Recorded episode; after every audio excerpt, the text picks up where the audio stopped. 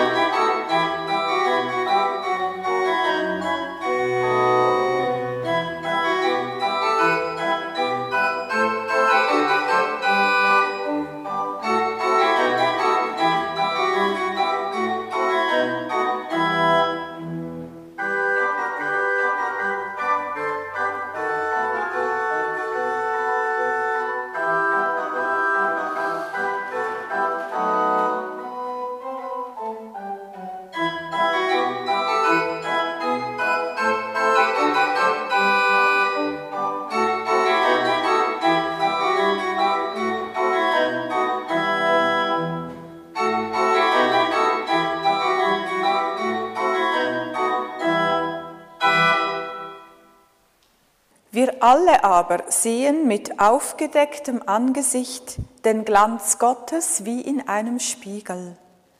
So werden wir in diese Gestalt des göttlichen Glanzes verwandelt, von einem Aufleuchten zum anderen durch die Geistkraft des Ewigen. Guten Morgen miteinander. Wir sind da, glaube ich, noch nicht ganz bereit mit dem Hörgerät. Geht's jetzt? Hört ihr mich? Wie ist es beim Hermann? Hörst du mich? Gut. Vielleicht ist euch das vorher jetzt ein ganz schnell gegangen mit dem Glanz von Gott, der auf unseren aufdeckten Gesichtern leuchten Macht nichts. Beim Lesen ist es mir auch schon so gegangen und beim Hören ist der Satz oder die zwei Sätze wahrscheinlich noch ein bisschen komplizierter. Und doch kann ich euch begrüßen mit dem Aufleuchten und daran erinnern, dass durch jedes von uns göttlicher Glanz soll durchleuchten. Leuchten kann eine Lampe oder die Sonne, ein Blitzlicht oder eine Leuchtreklame. Ein Leuchten geht aber in der Bibel immer wieder auch von Gesichtern aus. Wir kennen es zum Beispiel von den leuchtigen Kinderaugen. Ich hoffe aber, dass auch die Augen von uns Erwachsenen ab und zu zum Leuchten kommen. Jetzt, wo wir an vielen Orten müssen oder wollen Masken tragen, ist das, was unsere Augen ausdrücken, umso wichtiger. Wir Schweizer und Schweizerinnen tun uns ja mit dem Maskentragen besonders schwer. Ich mache mich darum heute auf eine Spurensuche in der Bibel. Was hat es denn dort damit auf sich, wenn jemand sich maskiert oder das Gesicht verhüllt? Könnte unsere Abneigung gegenüber Masken auch zusammenhängen mit der grossen Bedeutung, die Gesichter in unserer Glaubenstradition haben? Kommt mit auf eine Entdeckungsreise durch die Bibel. Wir beten miteinander. Gott, du unsichtbar Sehende, seh, wie wichtig ist das für uns Augenmenschen. Aber auch den Durchblick haben, dahinter sehen, sehen, wie jemand reinschaut. Wie schnell bin ich verunsichert, wenn ich nicht sehe, nicht durchschaue, was vor sich geht. Dich, Gott, kann ich nicht sehen, nicht durchschauen. Dir werde ich Vertrauen lehren. Gesehen werden, wie schön ist das, wenn mir jemand ein Lächeln schenkt. Wenn jemand nach mir fragt. Wenn jemand sieht, wie es mir geht. Wenn ich für jemanden wertvoll bin. Von dir, Gott, gesehen werden, das wünsche ich mir. Das wünsche ich uns. Amen. Wie lang, Gott, willst du mich vergessen? Wie lang verbirgst du dein Gesicht vor mir? So fragen die Betterinnen und Better immer wieder in den Psalmen.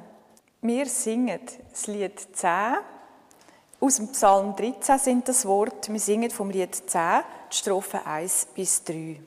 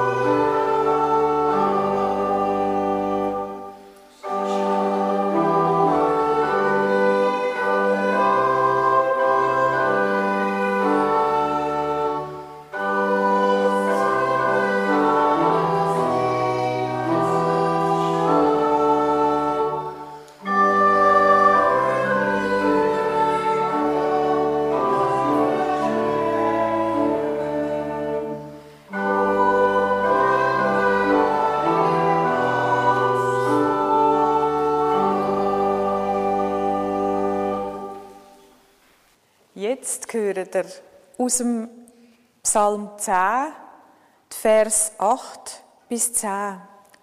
Solange es niemand merkt, so lange kann man alles machen. Das Böse gedeiht besonders gut im Verdorbenen. Den Gedanken den findet man schon in dem Psalm. Der Gottlose, in Verstecken liegt er auf der Lauer.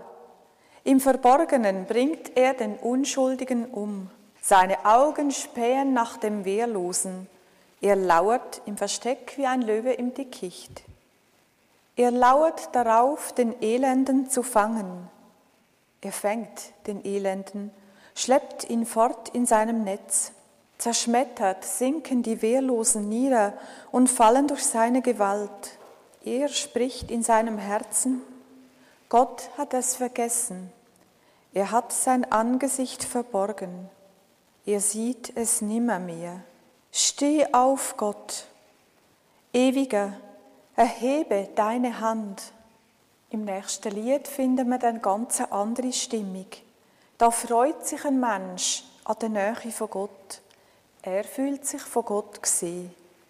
Wir singen vom Lied 160 die Strophen 1, 2 und 4. Tut mir auf die schöne Pforte und wer mag, steht doch dazu auf.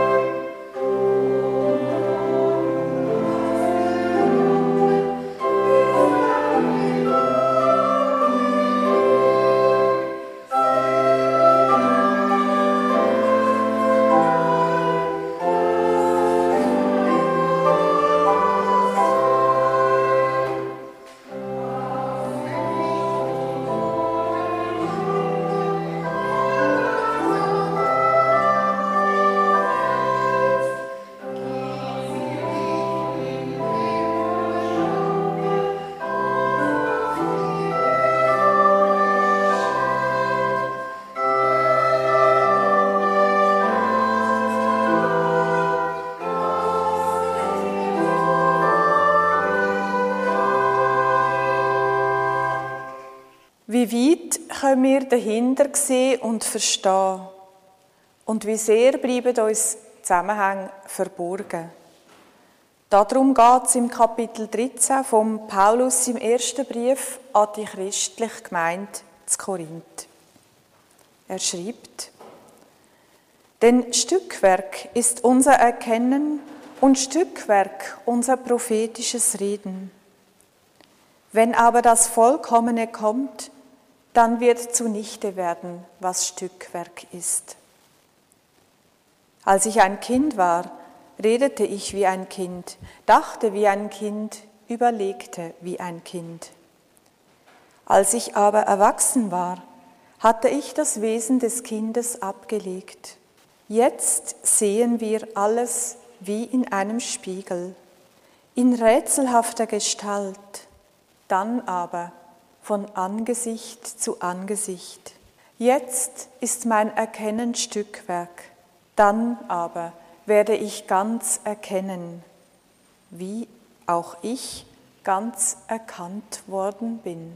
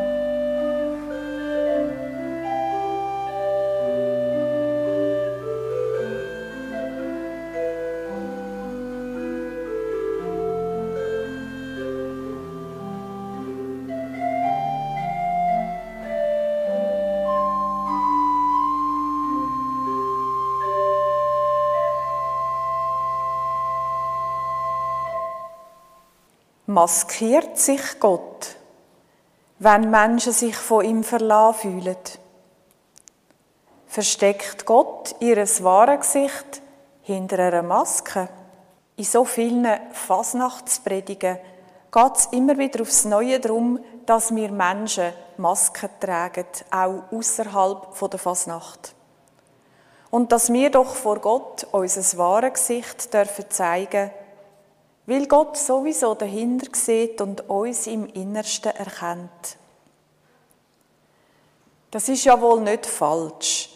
Es ist nur immer schon so klar, dass Masken unser wahre Gesicht sollen verstellen und dass dann hinter der Maske, wenn wir sie ablegen, unser wahre Gesicht führen käme. Damit ist ja immer die Abneigung gegen Masken schon gesetzt. Doch was kommt raus, wenn wir auch hinter diese Maske, hinter diese Meinung schauen, um zu sehen, was denn hinter dieser Ablehnung von Masken steckt? Und was kommt raus, wenn wir die Frage über das Maskentragen umkehren und sie auf Gott beziehen? Die Die Masken, die wir im Moment tragen müssen, die haben wenig zu tun mit der Fasnachtsmaske, wo uns ja hilft, um in andere Rollen zu schlüpfen und wo Teil ist von einem Spiel. Mit der Hygienemaske ist auch ein anderer Teil vom Gesicht verdeckt als zum Beispiel bei der venezianischen Fasnachtsmaske, wo ja einfach über die Augen gehen und das Maul offen Jetzt bleiben die Augen sichtbar, doch mit Maul und Nase verschwindet ein Teil von unserem Ausdruck. Ein Lächeln kann man nicht mehr so gut erkennen. Wir können überhaupt Gesichtsausdrücke weniger gut lesen, wenn jemand eine Maske trägt. Und für alle, die ein Mühe haben mit dem Hören, fällt jetzt das Ablesen von den Lippen weg als Hilfe zum Verstehen. Wenn in biblischen Texten Menschen oder Gott ihr Gesicht abwendet, dann wenden sie damit meistens auch ihre Augen ab. Es geht dann ums Wegschauen oder Hinschauen ums Übersehen oder ums Gesehenwerden. Manchmal wenden Menschen ihr Gesicht auch weg vor Scham. Oder sie verhüllen ihr Gesicht vor Trauer. Doch da sind dann auch noch die, die sich verhüllen oder verstecken, so wie wir es gehört haben, dass man nicht sieht, was sie im Schild führen. Im Versteckten lauern sie auf die Wehrlosen, um sie zu überfallen. Oder im Buch Hiob gibt es in einem Vers einen Ehebrecher, der sich hinter der Maske versteckt, damit ihn ja niemand sehen kann. Umgekehrt kann man dann ja wohl davon ausgehen, wer das Gesicht verhüllt, wer eine Maske trägt, ist eine zwielichtige Gestalt, wo man sich vorher muss in Acht nehmen muss. Wenn dann auch noch Gott sein Gesicht verbirgt und kein Mensch in der Nähe ist, der sich für die Wehrlosen einsetzt, dann ist man ganz und gar verloren. Hingegen da, wo Gott ihr Gesicht zeigt, da ist Trost und Liebe. Menschen können in Frieden und Sicherheit leben. Gott sieht das Elend der Menschen, wo von anderen ungerecht behandelt werden. Die große biblische Hoffnung ist es, dass Gott sein Gesicht hinwendet und hinschaut. Ja, sogar, dass Gott auch die maskierten Gestalten und die maskierte Gewalt sieht. Die, die sich ein unverdächtiges Deckmäntel aufsetzt, eine Maske. Es gibt eine ganz prominente Geschichte, die exemplarisch ist für die große Hoffnung, dass wenigstens Gott hinschaut. Dort, wo sonst alle wegschauen. Im Auftrag von Gott führt der Mose eine Schar versklavte Ägypter Nein, natürlich nicht. Ein scharf versklavte Hebräer aus Ägypten. In dieser Geschichte von Mose, der mit seinem Scherli dann durch die Wüste unterwegs ist, geht es aber auch immer ums Enthüllen und Verhüllen vom Gesicht. Der Mose und seine Leute lernen da nämlich Gott überhaupt erst recht kennen. Der Mose, der am Hof vom ägyptischen Pharao aufgewachsen ist, hat ja nur die ägyptischen Götter kennt. Der Gott der Hebräer macht sich dann im Lauf der Zeit mit ihm bekannt und man könnte sagen, er führt eine eigentliche Maskerade auf. Zuerst erscheint Gott Mose als Stimme, die aus dem brennenden Feuerbusch redet. Wo Gott nach seinem Namen gefragt wird von Mose, da stellt er sich vor als Jöwe. Es ist uns der Name bekannt als Jehova oder Yahweh.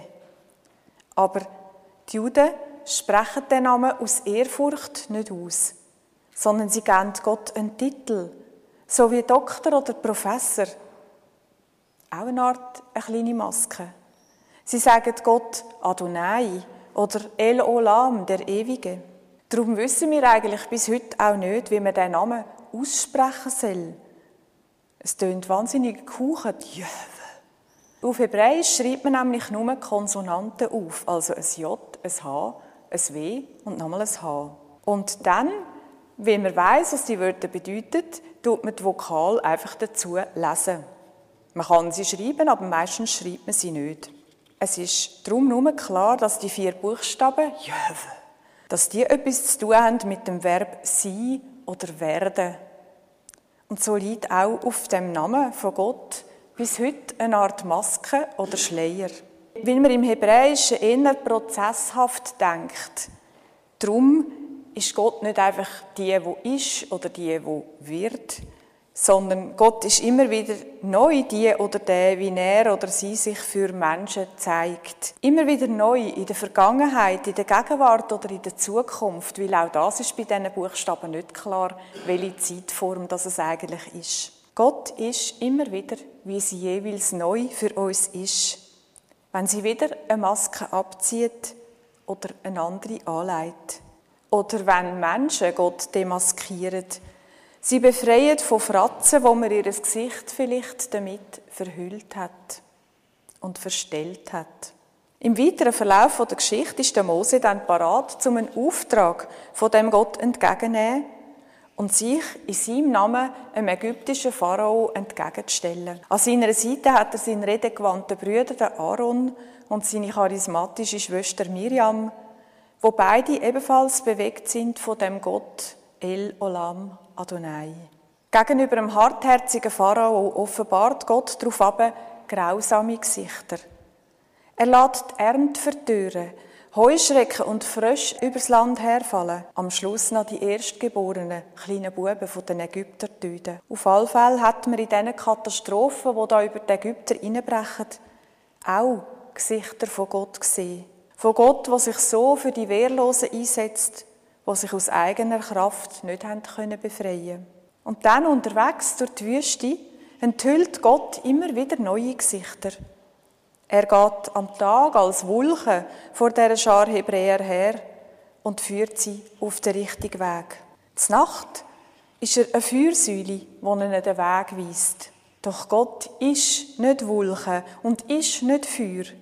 Es sind mehr Verhüllungen als Enthüllungen von dem, wie er ist. Und doch sind die Verhüllungen immer auch irgendwie durchlässig auf Gott hin. Sie markieren, dass Gott da ist und dabei ist, unterwegs. Im Verlauf dieser Wüstenwanderung ringt der Mose immer wieder mit Gott darum, dass er ihm doch noch ein mehr von seinem wahren Gesicht zeigt. Der Mose will wissen, mit wem er es zu tun hat. Er ist überzeugt, dass er nur dann auch das Vertrauen von seinen Leuten gewinnen und behalten kann, wenn er ihnen sagen kann, wer dann eigentlich der Gott ist, wo ihn beauftragt hat. Es ist nicht einfach, mit dem Gott unterwegs zu sein, wo sein Gesicht mehr verhüllt als zeigt. Wo dann auch der Mose für ein Weile komplett verschwunden scheint, weil er auf dem Berg mit Gott redet. Ja, nur ihm ist das direkte Reden mit Gott vorbehalten, von Angesicht zu Angesicht unter vier Augen wo also der Mose so verschwunden bleibt, da wird es den Hebräer unheimlich. Sie fühlen sich verloren, ohne klare Weisungen und ohne Gott, wo man klar kann identifizieren kann. Da baut sich dann unter Anweisung vom Aaron ein goldiges Kalb. Ein Gott, wo man kann anlangen wo keine Maske trägt, goldig glänzt, greifbar ist und gleichzeitig aber auch kalt und tot. Daraufhin erneuert Gott nochmal seinen Auftrag an Mose. Doch jetzt will er eigentlich am Anfang nur einen Boten vorausschicken und nicht mehr selber mit den Hebräern mitziehen. Es könnte sonst sein, dass Gott unterwegs aus Wut und Enttäuschung sein Volk vernichtet. So sagt er Samuel. Gott zieht sich und ihr Dasein der Menschen zurück und erscheint nur noch ein Stück weit weg von dem Zeltlager der Menschen in der Wüste. Von dann an gibt es das Zelt der Begegnung, wo Gott und der Mose drin miteinander reden. Und auch andere Menschen, die gerne mit Gott ein Gespräch führen, gehen an Eingang von dem Zelt. Dort hinter den Zeltplanen, wo ja das Gesicht von Gott verhüllt, begegnet sich Gott und der Mose wie es heißt, von Angesicht zu Angesicht, unter vier Augen. Es tönt, als würde sich Gott dort Mose ohne Maske zeigen. Doch nein, so ist es nicht. Der Mose sagt im Gespräch mit Gott, du hast mir einen Auftrag gegeben. Du kennst mich mit Namen und du sagst, ich habe in deinen Augen Gnade gefunden. Aber wenn das so ist, dann lass mich doch auch deinen Weg wissen, so dass auch ich dich kann erkennen. Gott soll endlich seine Maske abnehmen und sich ganz zeigen. Gott soll ihr das ganze Geheimnis offenlegen, so dass für alle klar wird, dass sie Gott ist und wer sie ist. Dann verspricht Gott dem Mose, sie gehe selber mit ihrem Gesicht voraus. Also nicht mehr nur mit, durch den Boten. Aber auch das langt dem Mose dann nicht. Lass mich deinen ganzen Glanz sehen, bittet er, dein göttliche Strahlen, deine ganze Pracht. So ringt der Mose darum, dass Gott ihr ganze wahre Gesicht zeigt so dass der Mose sein Gesicht nicht verliert vor seinen Leuten, sondern dass er mit dem ganzen Gewicht von Gott im Rücken kann die Führung übernehmen Und nochmal ist Gott parat, um eine weitere Maske von seinem Gesicht zu nehmen. Er sagt, ich selbst werde meine ganze Güte an dir vorbeiziehen lassen und den Namen von Adonai Leolam vor dir ausrufen. Wem ich gnädig bin, den bin ich gnädig und wessen ich mich erbarme, dessen erbarme ich mich. Wieder fällt eine Maske und Gott enthüllt noch ein mehr von ihrem Gesicht. Gott ist personifizierte Güte, Gnade und Barmherzigkeit. Wie sich das anfühlen müsste, wenn die Wort sich verkörpert und absolute Güte einem wird begegnen oder auch nur streifen. Es müsste unaushaltbar schön sein. Vielleicht bis zum Wehtun, wenn einem das würde treffen. Darum zieht in dem Moment Gott die Maske wieder uhr und sagt, du kannst mein Gesicht nicht sehen. Denn ein Mensch kann das nicht sehen und am Leben bleiben. Die Maske ist schon da, also auch eine Schutzmaske. Niemand wird das Ganze von Gott aushalten. Es wäre zu schwer. Es würde einen mit so einer Wucht treffen, dass man das nicht vertragen würde. Die Maske ist jetzt auch eine Grenze. Bis dahin und nicht weiter.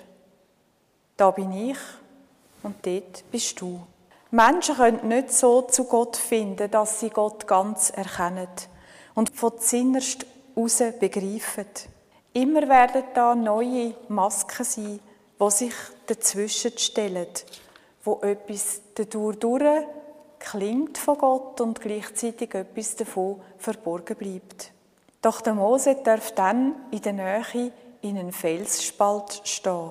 Gott will zu ihn schützen, ihre Hand über den Mose heben, während sie selber in ihrer ganzen Pracht an dem Felsspalt vorbeizieht. Dann erst zieht Gott ihre Hand wieder weg. Und der Mose darf ihr hinterher schauen. Das Gesicht von Gott aber kommt er nicht das Gesicht über. Was für eine Maskerade. Da wird vorzu enthüllt und wieder verhüllt. Auf jede Enthüllung kommt gerade wieder eine neue Verhüllung.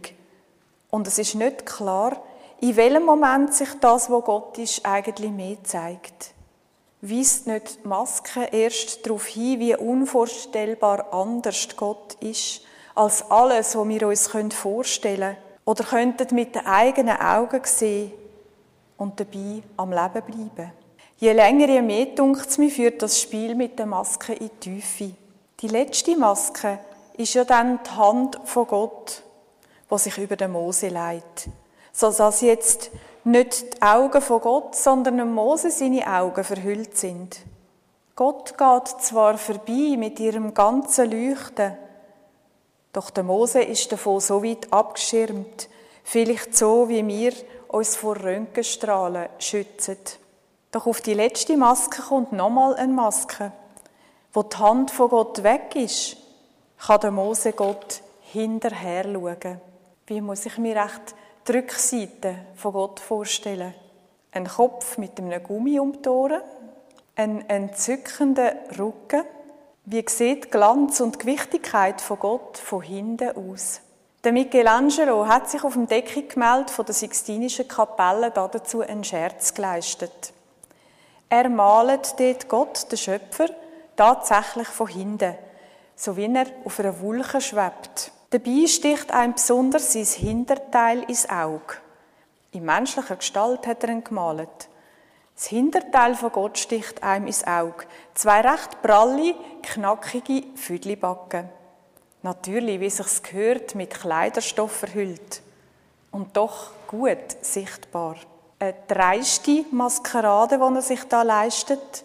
Eine Verhöhnung von Gott. Oder eher eine Verhöhnung von allen, die denken, sie können Gott ohne Maske erkennen. Von denen, die gescheit reden über Gott und trotzdem nicht mehr sehen als nur sein Hinterteil. Die Hinteransicht. Sie hat bei uns ein schlechtes Image. Dabei, dahinter schauen wäre manchmal gar nicht das Dümmste. Es gibt einem eine andere Sicht, wo häufig nicht weniger wahr ist als die, wo wir von vorne sind. Daraufhin ist dann der Mose nochmal 40 Tage auf dem Gottesberg Sinai und schreibt dort im Zwiegespräch mit Gott die Tafel mit den zehn Geboten neu, die er vorher das erste Mal aus Wut über das goldige Kalb zerschmettert hat. Die Worte, die er aufschreibt, sind Worte für einen neuen Bund zwischen Gott und den Menschen. Das, was man nicht sehen und nicht anschauen kann, in Wort gemeißelt, wo etwas vom Gesicht von Gott spiegeln wo der Mose ab dem Berg kommt mit diesen Steintafeln, da heißt es, sei seine Haut von seinem Gesicht strahlend wurde, während er mit Gott geredet hat. Die Maske hat also nicht total geschützt. Sie hat etwas vom Glanz von Gott durchgelassen, wo auf den Mose abgefärbt hat. Da oben übrigens ist er, wo er mit seinen Tafeln kommt und er hat Strahlen jetzt nicht auf dem Gesicht, das wäre wahrscheinlich ein schwierig zum zeichnen, sondern er hat die Strahlen oben auf dem Kopf. Wo der Mose so mit dem Glanz auf dem Gesicht vor seine Leute steht, haben sie zuerst Angst davor, zu ihm näher zu kommen. Das eine Mal nur redet er dann zu ihnen mit einem göttlichen Leuchten auf dem Gesicht. Aber später leitet der Mose, so heißt es, immer eine Hülle über sein Gesicht. Eine Maske. Nur wenn er ins Zelt der Begegnung geht, zu einer Unterredung mit Gott unter vier Augen, dann nimmt er die Hülle ab und legt sie nachher wieder an. Ein maskierter Volksführer, wo jetzt zwar auf dem Gesicht einen Abdruck vom Gesicht von Gott trägt. Ein Zeichen, wie er sich's gewünscht hat, zum gegenüber seinen Leuten autorisiert zu sein. Doch gerade das Zeichen muss unter der Maske verschwinden, wenn er überhaupt noch mit seinesgleichen will verkehren. Im Neuen Testament taucht dann der Gedanke auf, dass im Jesus das Gesicht von Gott sichtbar wird, ohne Maske. Es sei nicht mehr verhüllt, nichts mehr sei geheim, sondern alle können es erkennen, für alle sei es offenbar. Doch ist auch das Gesicht noch wandelbar. Es zeigt sich, so wie der Jesus sagt, auch im Gesicht von Kranken, von Gefangenen, von Hungrigen, im Gesicht von jemandem, der an die Tür klopft und Hilfe oder Zuwendung braucht. Und wieder stellt sich die Frage, vertragen wir das Gesicht von Gott? Überfordert uns die unverhüllten Gesichter von Gott? Bringen es uns an die Grenzen von dem, was wir vertragen können? Oder sind wir jetzt die, die diesen Gesichter Masken anlegen und sie so weit entstellen, dass wir drin nur noch Fratzen erkennen, statt das Gesicht von Gott? Was für ein Gesicht zeigen wir, wenn wir uns so schwer tun, eine Maske zu tragen, dort, wo wir auch andere können schützen damit? Sind wir sonst auch immer so erpicht darauf, dass man uns hinter die Maske sieht? Maske schafft Grenzen. Könnte diese Grenzen auch wieder eine neue Nähe möglich machen? Weil sie uns gleichzeitig lehrt, zum Grenzen von anderen respektieren. Es hängt von uns ab, was wir daraus machen. Und ob wir trotz Maske etwas vom Glanz von Gott auf unseren Gesichtern scheinen Amen.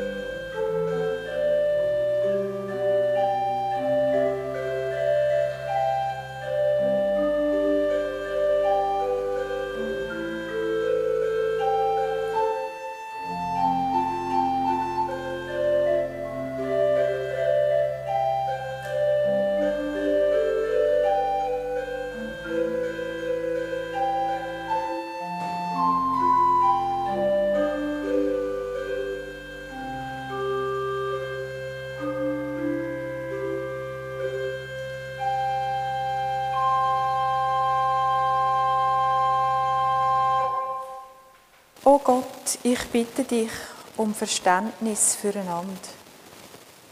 Verständnis für die, die nicht ohne Maske rausgehen wollen.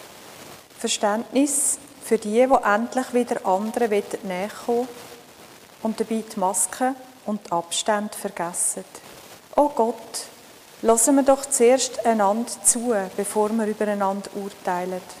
Wenn wir uns aufregen, dann lassen uns schauen, was, für was unsere Gefühle aufstehen und nicht gegen wer sie sich richtet. Ich höre eine Pflegefachfrau aus dem Tessin, die das Arbeiten den ganzen Tag mit der Maske langsam unerträglich findet. Ich höre ihre jungen, erwachsenen Kinder, die irritiert sind darüber, wie locker wir in der Deutschschweiz Corona nehmen. Ich höre eine Frau, die ein Leben lang für andere geschafft hat, die sich, die sich jetzt mit Corona angesteckt hat und nach Wochen nach der Krankheit immer noch kaum Luft überkommt.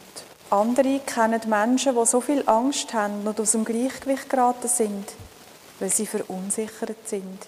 Gott, wie gehen wir um mit so verschiedenen Realitäten und Sichtweisen? Lehr uns zum genau hinschauen und hören und aushalten, dass es verschiedene Haltungen gibt. Je nachdem, welche Erfahrungen uns prägt haben. Von dir lernen wir, wie viele Gesichter das gleiche Ganze kann haben. In der Stille bringen wir jetzt das vor dich, was uns besonders am Herz liegt. Gott, alles legen wir dir ans Herz, auch mit diesen Worten, wo du uns gelehrt hast durch Jesus. Wir beten alle zusammen miteinander unser Vater. Unser Vater, unsere Mutter im Himmel. Geheiligt werde dein Name. Dein Reich komme. Dein Wille geschehe, wie im Himmel, so auf Erden. Unser tägliches Brot gib uns heute und vergib uns unsere Schuld, wie auch wir vergeben unseren Schuldigern. Und führe uns nicht in Versuchung, sondern erlöse uns von dem Bösen. Denn dein ist das Reich und die Kraft und die Herrlichkeit in Ewigkeit. Amen. Die Kollekte, die wir heute sammeln, ist für die Schweizer Kirche in London. Die Kirche lebt beispielhaft in einem großstädtischen Umfeld, wo Glaube nur am Rand eine Rolle spielt, was Kirche könnte sein. Sie sucht mit einem jungen Team von Angestellten und Freiwilligen nach neuen Wegen, um Menschen erreichen und mit anderen zusammen Kirche leben. Die Kirchengemeinde erfüllt ihren Auftrag ohne staatliche Beiträge und ohne Steuergelder. Ergänzend zu den Beiträgen von ihren Mitgliedern und dem Geld aus der Bewirtschaftung von ihren Räumen ist sie auf Spenden angewiesen. Danke darum ganz herzlich für eure Beiträge, die ihr in Gedanken könnt solidarisch sein mit der Schweizer Kirche in London. Unter Swiss Church London findet man übrigens im Internet englische Online-Gottesdienst und einen Podcast mit dem Titel Morty Vicar, Vicar, Vicar, sagt man wahrscheinlich. Also, wenn Sie noch mehr Herr, T. Herr Vikar oder Frau Vikarin. Ähm, ja, wer Freude hat am Englisch, geht doch mal reinhören. Swiss Church London. Am nächsten Sonntag fangen wir dann an mit unserem regionalen Gottesdienst. Zuerst ist eine Mörike, eben am nächsten Sonntag, mit Gästen aus Niederlands und Ottmarsingen. Ich möchte dann gerne eine dialogische Predigt versuchen mit einem Bibliolog. Via Zoom am Computer ist das während dem Lockdown schon sehr spielerisch und auch berührend gelungen mit wenigen Leuten. Und ich bin überzeugt, dass die Einwegkommunikation, die wir jetzt auch heute wieder hatten, ich habe geredet und Sie haben gelesen, dass man die muss ergänzen durch andere Arten von Austausch über das Evangelium, weil das gerade für heutige Menschen vielfach nicht mehr so passt. Wer lässt schon sonst nach 15 Minuten am Stück jemandem einfach so zu, ohne selber auch können etwas dazu zu sagen oder mindestens in einem Chat einen Kommentar abzugeben? Oder hat dann schon lange weggezappt am Fernsehen zu einem anderen Sender oder Beitrag. Darum sind doch mutig, kommt auch am nächsten Sonntag und beteiligt euch. Man darf sich auch still beteiligen, man darf auch einfach da sein und mitlosen. Es wird gar niemand gezwungen, um etwas zu sagen, es ist ganz freiwillig. Nachher gehe ich dann in die Ferien und das ist Gottesdienst in unseren Nachbargemeinden. Die beiden Sündig darauf ab, dann kommt dann der Martin Kruse wieder zurück und übernimmt. Zum Schluss singen wir jetzt noch ein Lied, wo auch nochmals das Gesicht von Gott drin vorkommt. Und im Sagen bitten wir ja jedes Mal darum, dass Gott uns ihr Gesicht zuwendet und uns wahrnimmt mit allem, wo wir sind und wo wir uns danach sehnen. Tabea Plattner, Jacqueline Dobler und ich wünschen euch weiterhin ganz einen guten Sonntag und eine gesegnete Woche. Wir singen das Lied 349, die Strophen 1 bis 3, Segne und Behüte. Und die, die können, stehen doch zu dem Schlusslied und für den Segen nochmal auf.